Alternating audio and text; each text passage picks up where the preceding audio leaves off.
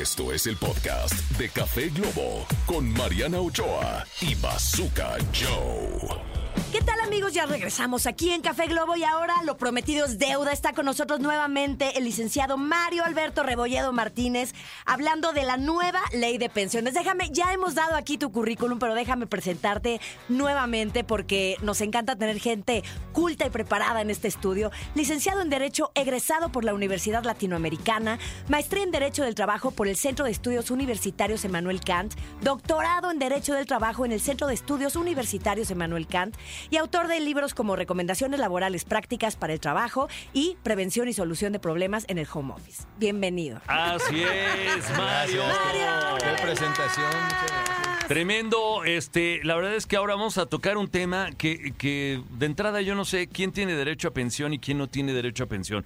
¿Desde qué año tienes derecho, ya no tienes derecho? Explícanos todo. Mu- Muy buena pregunta, fíjate. Yo como nunca he tenido nada, ni no, un pues solo derecho. todavía no estamos en edad, ¿no? Bazooka No, es como para pero mi mamá. no. No, pero, no, pero claro. llevo, llevo 20 años trabajando. O sea, Pues yo- yo o 30. 30, sí, llevo Nos 30 años trabajando. todavía, nos falta Llevo todavía. 30 años trabajando, ya me podría jubilar. O sea, ya me podría jubilar. Y, y- y no, y no he cotizado. Eso es lo importante, fíjate, saber cuándo tienes derecho, cuándo no, cuándo te tienes que pensionar y cuándo no. ¿Se acuerdan que hablábamos de estas simulaciones de eres un prestador de servicios, no eres trabajador? Sí, pero sí recibes órdenes, sí, pero sí recibes un salario. O sea, siempre somos trabajadores, Siempre la es un verdad. trabajo. Y entonces ahí Ajá. tienes que entender cuándo es obligatorio el, el seguro social, la seguridad social, ¿no? O sea, si eres trabajador, tienes todo el derecho de recibir la seguridad social. Entonces, eh, tú puedes estar como freelance, pero si en la especie, en ese lapso que estuviste en, esa, en ese otro lugar trabajando, eras un trabajador tal cual, independientemente del nombre que te dieran, tenías derecho a reclamar esa inscripción en el Seguro Social. Claro. ¿Por qué? Porque al final del día llega cierta edad en tu vida que ya puedes pensionarte y no lo puedes hacer porque no tienes el número de semanas cotizadas, porque no estás... eh, eh, ahora, influye también mucho cuando empezaste a trabajar. ¿Y por qué influye? Hay una ley, ¿no? Que, que eh, esto era con Ernesto Cedillo, ustedes se acuerdan de ese presidente, en donde se hace un ajuste a las pensiones. Entonces, todos los que elaboran del 94 para adelante prácticamente no tienen derecho a una pensión. Lo que hacen es esto de afores, ustedes han oído sí, que sí. aportas a un afore, y entonces cuando tú llegas a cierta edad, te vas a pensionar con lo que ahorraste, con tu propio ahorro. Pues eso es como si yo voy ahorrando este y le pago una mensualidad a alguna aseguradora banco, o a una, una- cuenta propia de banco, ¿no? Correcto, correcto. Y entonces a cierta edad tú ya tienes derecho a ir retirando poco a poco ese dinero que tú ya ahorraste, que tú ya generaste. Entonces es justo lo que hoy se anuncia como muy platillo. No hay una nueva ley todavía, hay una propuesta que hacen, estamos en épocas electorales. Estamos en, en- en- en- Claro, exactamente. entonces- Y nuestro señor presidente dijo que está proponiendo que todo el mundo se, se pensione, ¿no? Es correcto, que todo el mundo se pensiona, pero fíjate, lo más importante que es... no, no sabemos de dónde va a salir el dinero, es la pregunta, ¿no? Eso es lo más, lo más problemático de esta situación, porque hoy habla de, de crear un fondo, no un fondo semilla, le llama él, de 64 mil millones de pesos. Imagínense de lo que estamos hablando, para poder generar una pensión para todos y que sea una pensión además, como lo anuncian ellos supuestamente, que el trabajador pueda tener derecho al 100% de su salario. Los que gozan de una pensión eh, finalmente no tienen derecho a un 100%, del 100%. salario. Hablamos de un 65%. Hoy lo anuncian de que todos los trabajadores pensionados van a tener derecho al 100% de su salario. No es así.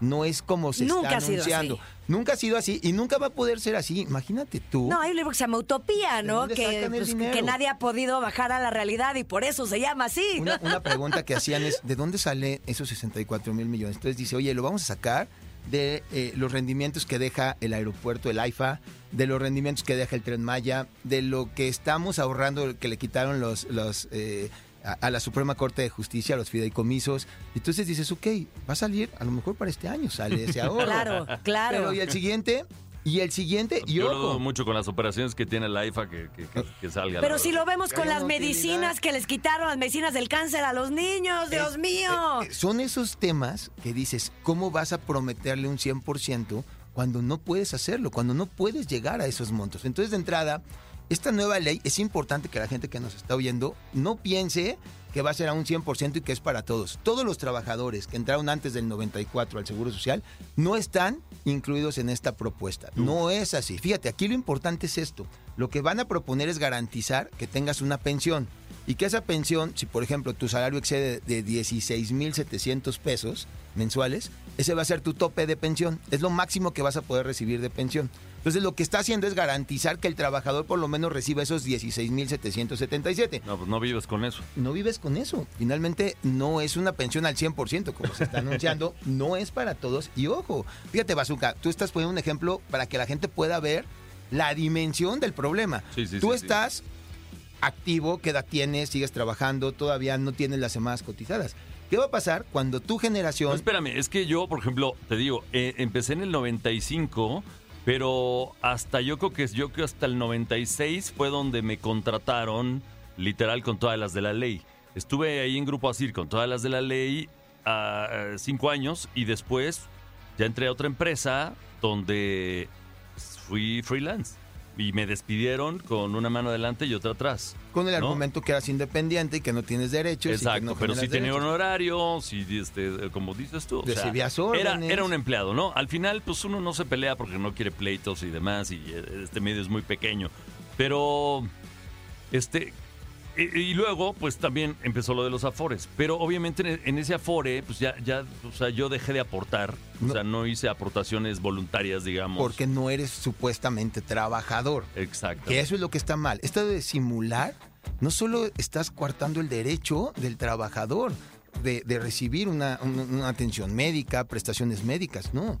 Estás impidiéndole que en el futuro pueda jubilarse y tener una vida digna, una vida decente. Entonces, eso es lo verdaderamente interesante. Este tema laboral da muchísimo de qué hablar, mi querido Mario Rebolledo, así que ojalá que te tengamos nuevamente en cabina muy pronto, pero por lo pronto hay muchas cosas que arreglar, ojalá que no sea mercadotecnia para estas elecciones que vienen y que sí mejoren las cosas para los trabajadores. Ojalá que sí, hace falta en este país. Gracias, Mario Cuídense. Rebolledo. Gracias. Estamos en Café Globo.